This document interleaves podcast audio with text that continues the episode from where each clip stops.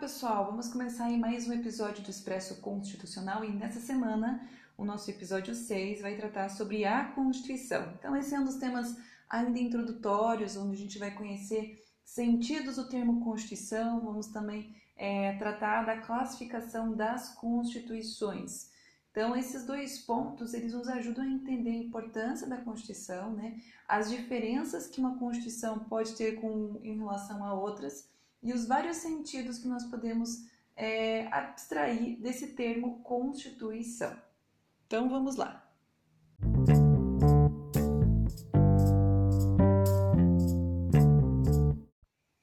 Quando nós falamos a palavra Constituição, nós podemos empregar ela para uma série de, de, de sentidos, né? A gente pode pensar em construir algo, né? Algo que é construído é, a composição de alguma coisa, por exemplo, posso pegar uma caneta aqui e dizer, olha, a composição, a, essa caneta é constituída de plástico. Ou mesmo um animal, quando a gente pensa lá na área da biologia ou da veterinária, a gente fala assim, a constituição de um gato, a constituição de um ser, isso quer dizer, a sua estrutura fisiológica, né, suas características. E quando a gente pensa na Constituição no sentido é, que nós empregamos no direito, nós estamos falando então dessas, dessa lei fundamental que vai é, organizar um Estado, que vai dizer as características do Estado, como é que vão ser as relações entre governantes e governados, os direitos fundamentais. Então, quando a gente pensa nesse termo Constituição, a gente já vai pensar né, a respeito dessas leis que são essenciais e fundamentais para um país. Quando nós estudamos o sentido das constituições, é, normalmente a gente apresenta três sentidos que sempre estão, né? O sentido sociológico, o sentido político e o sentido jurídico. E cada um, cada um desses sentidos é acompanhado aí por um pensador que desenvolveu é, aspectos dessa maneira de, de se compreender a Constituição. Então, o primeiro sentido que nós vamos tratar aqui vai ser o sentido sociológico. Então, o sentido sociológico, nós podemos atribuir esse sentido a Ferdinand Lassalle, que trouxe uma crítica interessante a respeito da Constituição, é, de modo que nós é, podemos é, encontrar essa crítica dele no livro O que é uma Constituição, e ele vai apresentar as seguintes ideias. Uma Constituição escrita, ela precisa, de certo modo, é, apresentar aquelas forças que estão na sociedade e que de fato determinam as regras sociais. Assim, desse modo, nós podemos é, compreender que para La Salle a Constituição ela vai ser o somatório das forças e fatores reais do poder dentro de uma sociedade. Então, desse modo, se uma Constituição é, não estiver ali refletindo é, esses fatores e essa força, ela poderia ser rasgada, porque de, desse modo ela não está mostrando né, o, como de fato aquela sociedade está organizada. Tem uma ideia bem interessante, né, uma imagem que é uma maneira bem positiva da gente compreender esse sentido, que é a árvore. Então, é, se a gente pensar numa árvore, né, uma, uma macieira, né, uma árvore que produz um fruto, que produz a maçã. Se alguém chegar na frente desse conjunto, dessa árvore, dessas macieiras, colocar uma placa e escrever figueira, não vai automaticamente essa árvore produzir figos. Então, essa ideia da árvore e dos frutos mostra um pouco esse, pensamento do La Salle.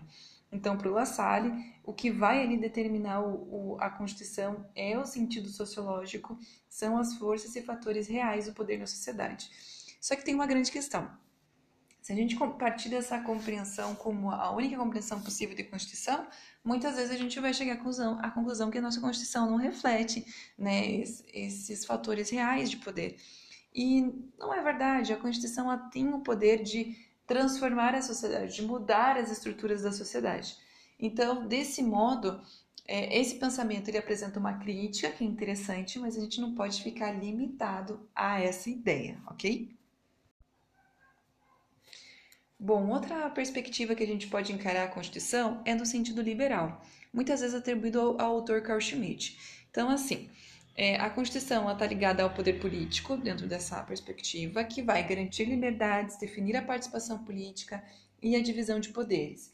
E tudo isso por meio de uma Constituição escrita.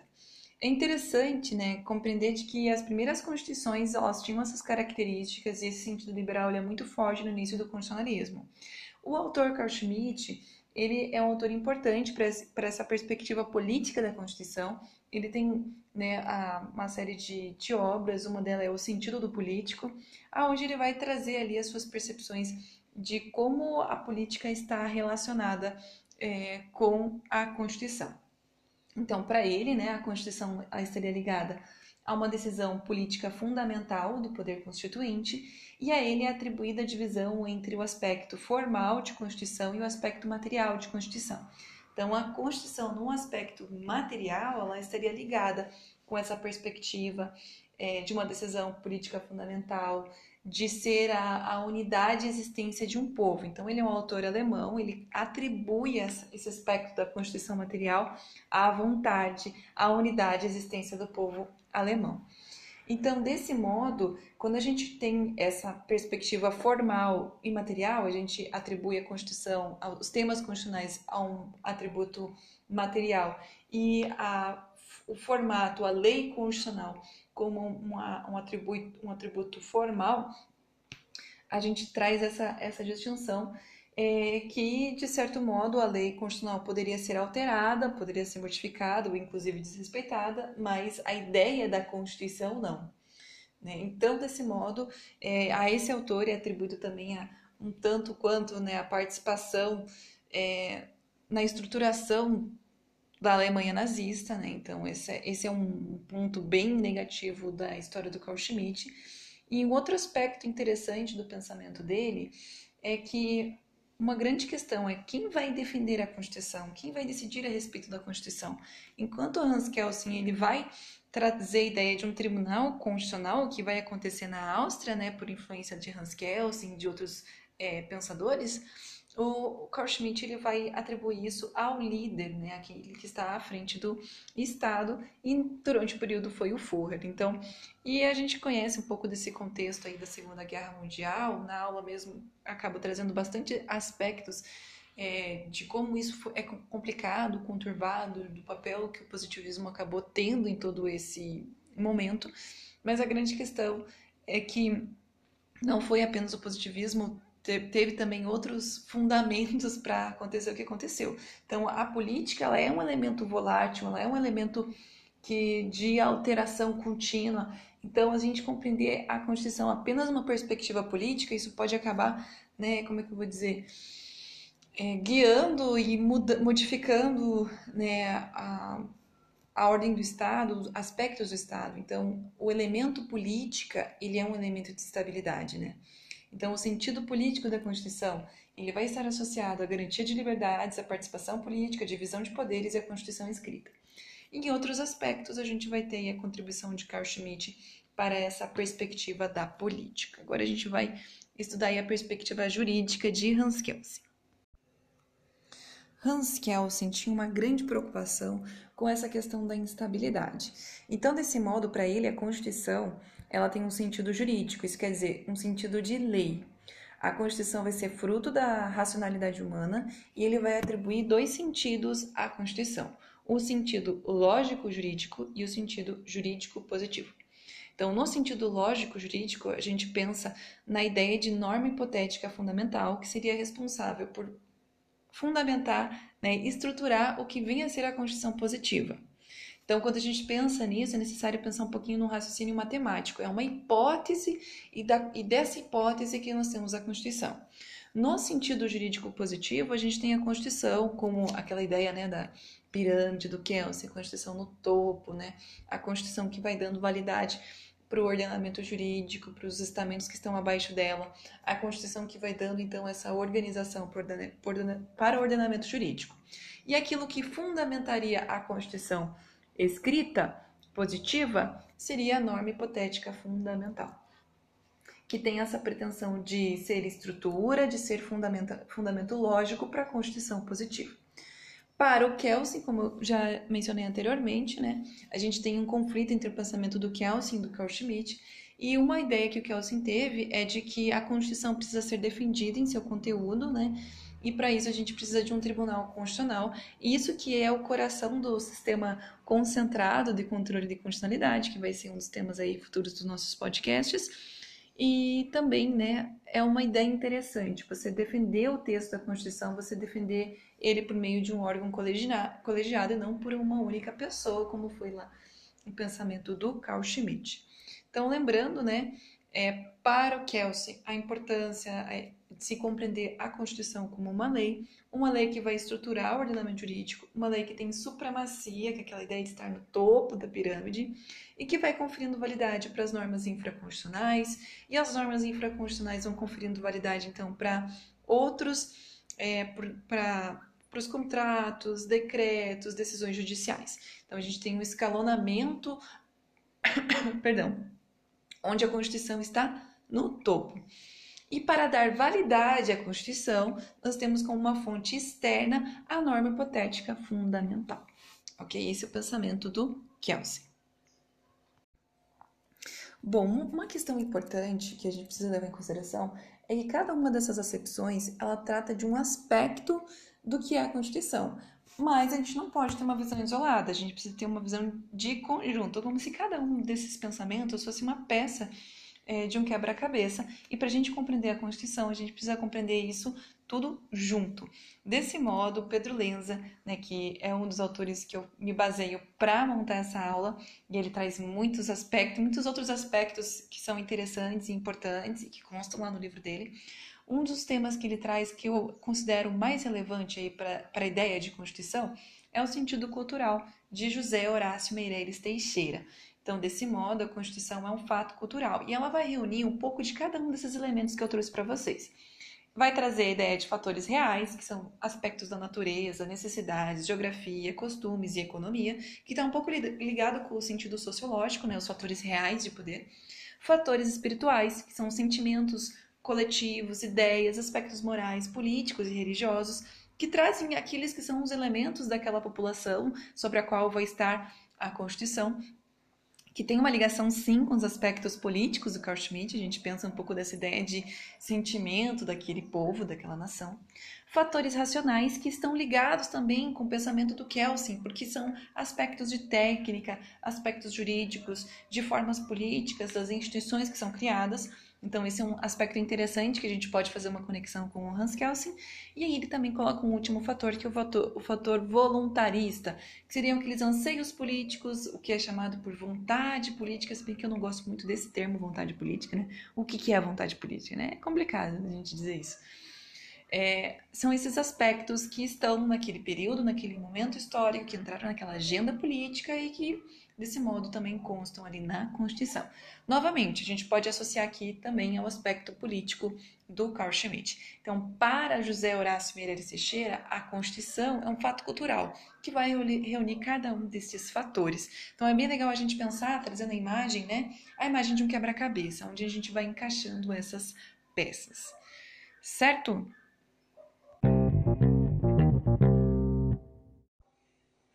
Dito isso, a gente vai entrar no nosso segundo momento da aula, que é a classificação das constituições.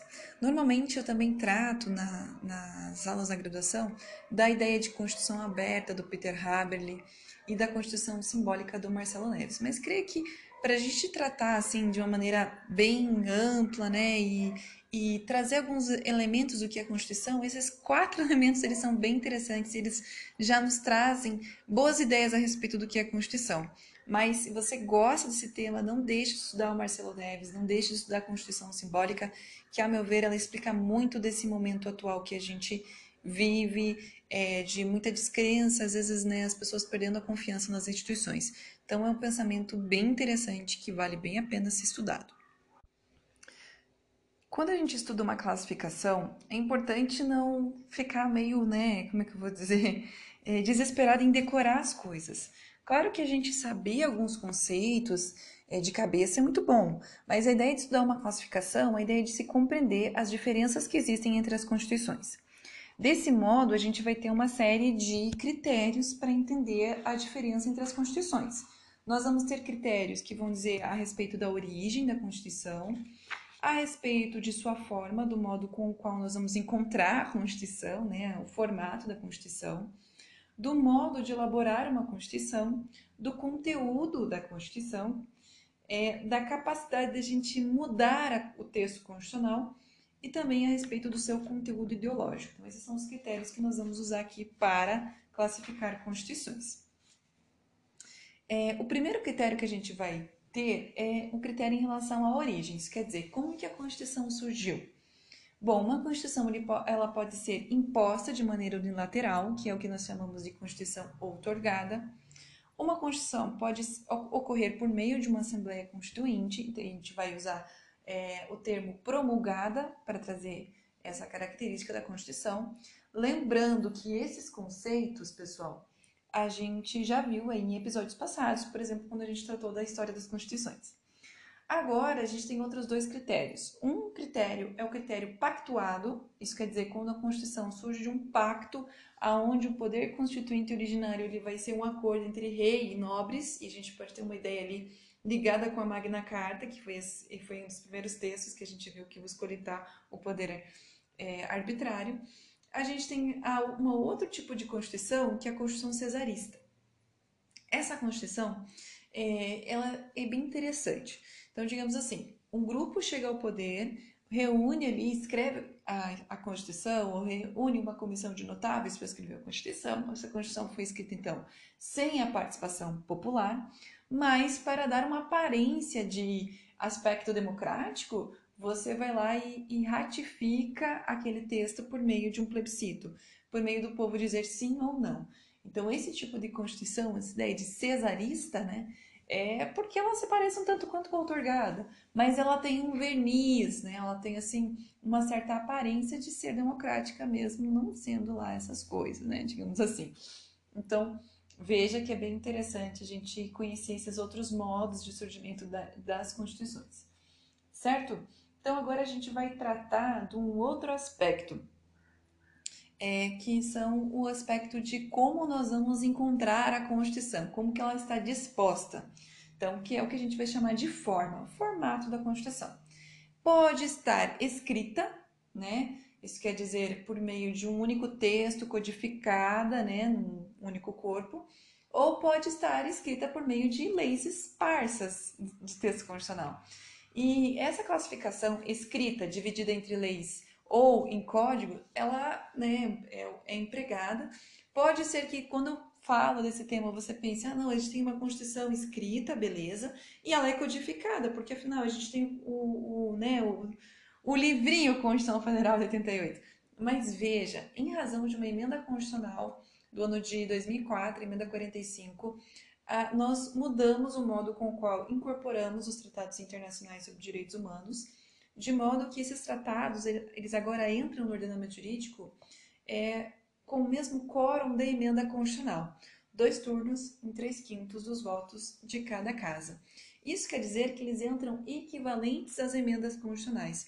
E desse modo, quando um tratado internacional de direitos humanos passa pelo quórum de dois turnos por três quintos, ele integraria ah, as emendas à Constituição. Nós já temos dois tratados internacionais, o Tratado de Marrakech, que envolve ali o acesso de obras para pessoas cegas, e a Convenção sobre os Direitos da Pessoa com Deficiência, que foi assinada em 2007. Então, o Tratado de Marrakech foi assinado em 2013 e a Convenção sobre os Direitos da Pessoa com Deficiência foi assinado no ano de 2007.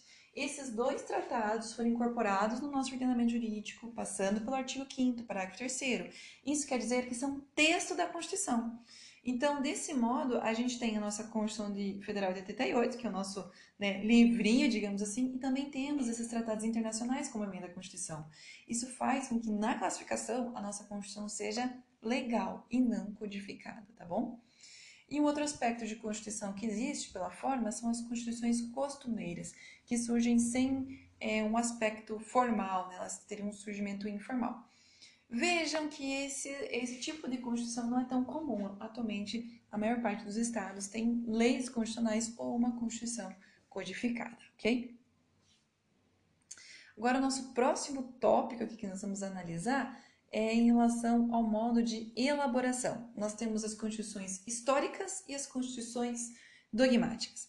As constituições históricas, elas foram formadas ao longo da história, então ali um processo contínuo, né, que vai envolver os costumes daquele país, que vai ser toda uma construção. A gente pode pensar um pouquinho aí, é sempre o nosso exemplo a Inglaterra, né? Mas é essa ideia de que você vai construindo as leis constitucionais conforme o tempo vai passando. Já as constituições dogmáticas, elas são diferentes. Esse termo dogma, ele é roubado da, da religião.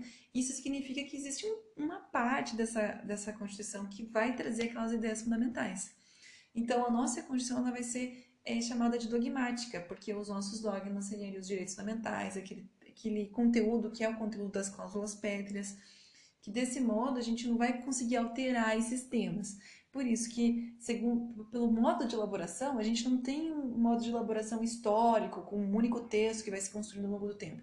Não, nosso modo de elaboração foi diferente, nós tivemos várias rupturas e atualmente nossa Constituição tem essa parte, esse núcleo duro, que é o núcleo aí que a gente vai chamar de dogmático. Beleza? Então vamos seguindo aí na nossa classificação. Podemos classificar as constituições entre sintéticas e analíticas. As sintéticas são aquelas mais curtas, né? É, quando a gente pensa em extensão, é a quantidade de artigos. E as analíticas são as mais minuciosas, mais extensas, com mais artigos. Nossa Constituição tem 250 artigos, mais a DCT, então ela é super extensa. Ela é analítica, ela vai trazer uma série de direitos, ela vai ser, então, é, digamos assim, robusta, né? Uma Constituição grande, longa. E, de outro lado, a gente pode usar como exemplo de Constituição sintética a Constituição dos Estados Unidos, que é bem mais é, curtinha do que a nossa, ok? Seguindo então, em relação ao conteúdo, nós temos constituições que são formais e materiais. Materiais, a gente parte um pouquinho daquela, daquele pensamento lá do Carl Schmitt, né? Matéria constitucional, aquilo que é essência da, essencialmente tema constitucional. E a gente pode pensar, por exemplo, organização do Estado, é, é, forma de participação política, né, divisão de poderes, seriam temas essencialmente constitucionais. Mas tem, existem constituições que colocam no texto constitucional outras coisas que não são essencialmente constitucionais. Por exemplo, a Constituição do Brasil. A gente vai ter uma série de temas, a gente vai ter jornada de trabalho previsto na Constituição, a gente vai ter aspectos do direito de família previsto na Constituição, temas como infância, maternidade, direito do consumidor vai ter um pezinho lá na Constituição. Inclusive, é famoso lá o colégio Dom Pedro, acho que é Dom Pedro I, que também vai estar na Constituição que o Estado de Rio de Janeiro vai ser responsável por ele. Então, veja, quando a gente pega esse aspecto formal, quer dizer que vários temas foram colocados na Constituição e, desse modo, por se tornarem texto da Constituição, vão ter uma proteção maior. Afinal, a nossa Constituição ela é mais difícil de ser alterada. E aí a gente chega, né, quando a gente fala de alterar a Constituição, a gente tem um outro critério de classificação das Constituições, que é a ideia de alterabilidade, a capacidade de mudar a Constituição. Então, as constituições elas podem ser fixas, isso quer dizer que o texto dela não traz uma ideia de como ela pode ser mudada. Elas podem ser flexíveis, isso quer dizer que se muda a Constituição tal como se criasse uma lei ordinária com o mesmo quórum. Uma Constituição pode ser rígida. As constituições rígidas significa que para mudar o texto da Constituição, nós vamos precisar de um processo legislativo mais difícil do que para criar uma lei ordinária. Então, a emenda à Constituição seria mais difícil do que, do que mudar é, é, uma lei comum, do que fazer uma lei comum. Então, a nossa Constituição Federal de 88 é uma Constituição rígida, porque o processo dela é mais dificultoso. A gente tem lá três quintos em dois turnos, enquanto o critério que a gente usa para mudar as leis é a maioria simples dos presentes. Então é mais difícil mesmo do que fazer uma lei ordinária. Temos as constituições semi-rígidas, que são um pouquinho flexíveis, um pouquinho rígidas. Isso quer dizer que uma parte dela é facilmente alterável e uma parte dela é mais difícil de mexer. E a super-rígida, que é uma classificação que foi dada para a Constituição de 88 é, por alguns professores de direito constitucional. Desse modo, para eles, em razão, por nós termos as cláusulas pétreas, as cláusulas pétreas seriam uma parte é, fixa da Constituição. E desse modo, a nossa Constituição seria super rígida. Por quê? Ela vai ter um critério mais difícil de ser alterada, mas ela vai ter uma parte dela que vai ser fixa. Então, nós podemos classificar a Constituição brasileira como rígida ou como super rígida, tá bom? Temos também outra classificação que diz respeito ao conteúdo ideológico. Então, existem constituições que são liberais, que vêm com todas aquelas ideias do liberalismo econômico, do liberalismo político. Então, as ideias de liberdade, propriedade, liberdade de expressão, liberdade de religião, liberdade de é, se empreender, né? livre iniciativa, propriedade privada. Então, essas ideias, elas são as ideias liberais, são as ideias das primeiras constituições burguesas. Então, são ideias aí que já foram arraigadas na história do, do mundo, né? E que também estão ligadas, associadas com o desenvolvimento do capitalismo, com o surgimento do capitalismo. Por outro lado, a gente tem constituições dirigentes, que vão ter influência do marxismo, com a ideia de que o Estado intervenha na economia, que o Estado, no caso né, do socialismo, do comunismo, a, a gente trataria da planificação da economia, na qual é, o Estado determina né, como que vai ser a produção é, econômica de um país. Mas nós temos alguns elementos dessas ideias, dessa ideia de constituição dirigente que permanecem, como direitos sociais, função social da propriedade, né, intervenção na economia, desapropriação. Então, nós não temos é, uma Constituição 100% dirigente ou 100% liberal. O que nós vamos ter é uma Constituição eclética, que vai trazer elementos, aspectos liberais e aspectos dirigentes. Então, para esse tipo de Constituição, que não é 100% liberal e que não é 100% dirigente, a gente vai chamar de Constituição eclética, porque ela vai mesclar aspectos das Constituições liberais e das Constituições dirigentes. E também temos as Constituições ortodoxas, que não é, não é o caso da Constituição de 88, tá? São aquelas que vão trazer é, totalmente um aspecto ideológico, ou totalmente liberal ou totalmente dirigente. A nossa é eclética, ela pega um pouquinho de cada um. Certo?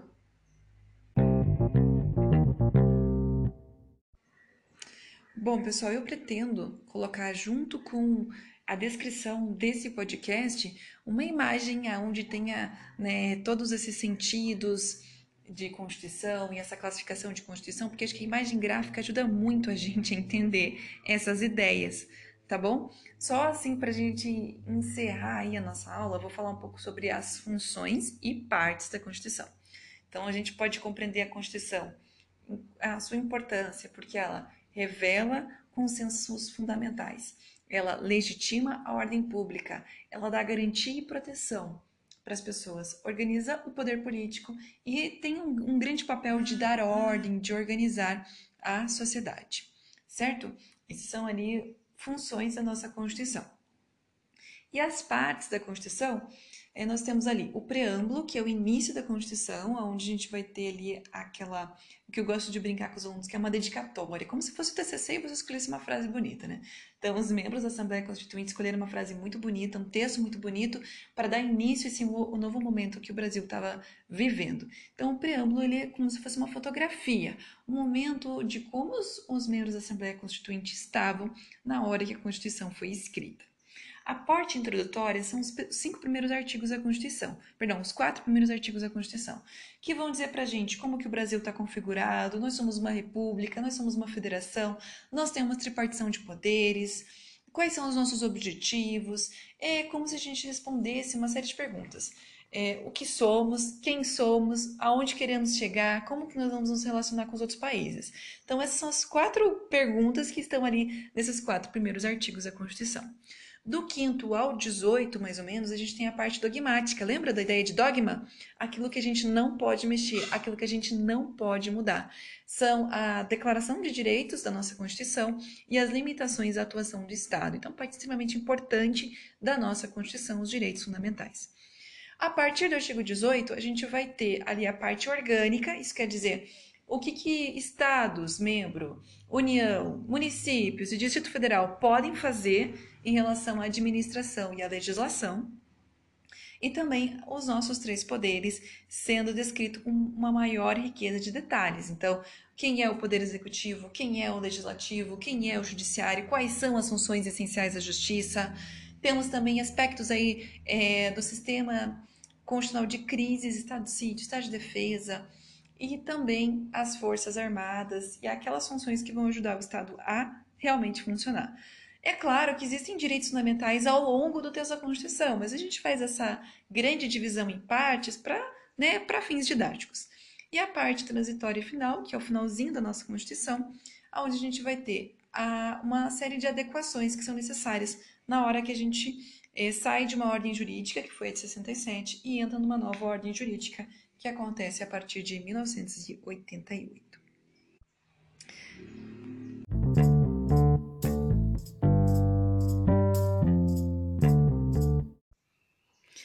Bom, pessoal, esses foram os temas de hoje. É, a gente falou sobre o que é Constituição, sentidos de Constituição, falamos também sobre a classificação das Constituições e, por fim, as partes e a função das Constituições. Então, só assim, para a gente finalizar o nosso, o nosso podcast, eu queria repassar com vocês as características da Constituição de 88. Então, em relação à origem, nós somos uma Constituição promulgada, nós tivemos uma Assembleia Constituinte. Em relação à forma, a nossa Constituição é escrita e nós vimos que podemos classificar ela como legal em razão do artigo 5 parágrafo 3 que desse modo a gente tem tratados internacionais de direitos humanos que são equiparados ao texto constitucional, à emenda à Constituição. É, em relação ao modo de elaboração, nós vimos que a nossa Constituição é dogmática. Em relação à extensão, nós vimos que a nossa Constituição é analítica. Em relação ao conteúdo, a gente viu que o conteúdo é formal, nós temos temas que não são essencialmente constitucionais, mas que estão previstos na Constituição. Nós somos uma Constituição é, que há uma dificuldade em ser alterada, então, em relação à alterabilidade, nós podemos dizer que ela é rígida ou super rígida, a depender ali do, do autor de direito constitucional que você siga.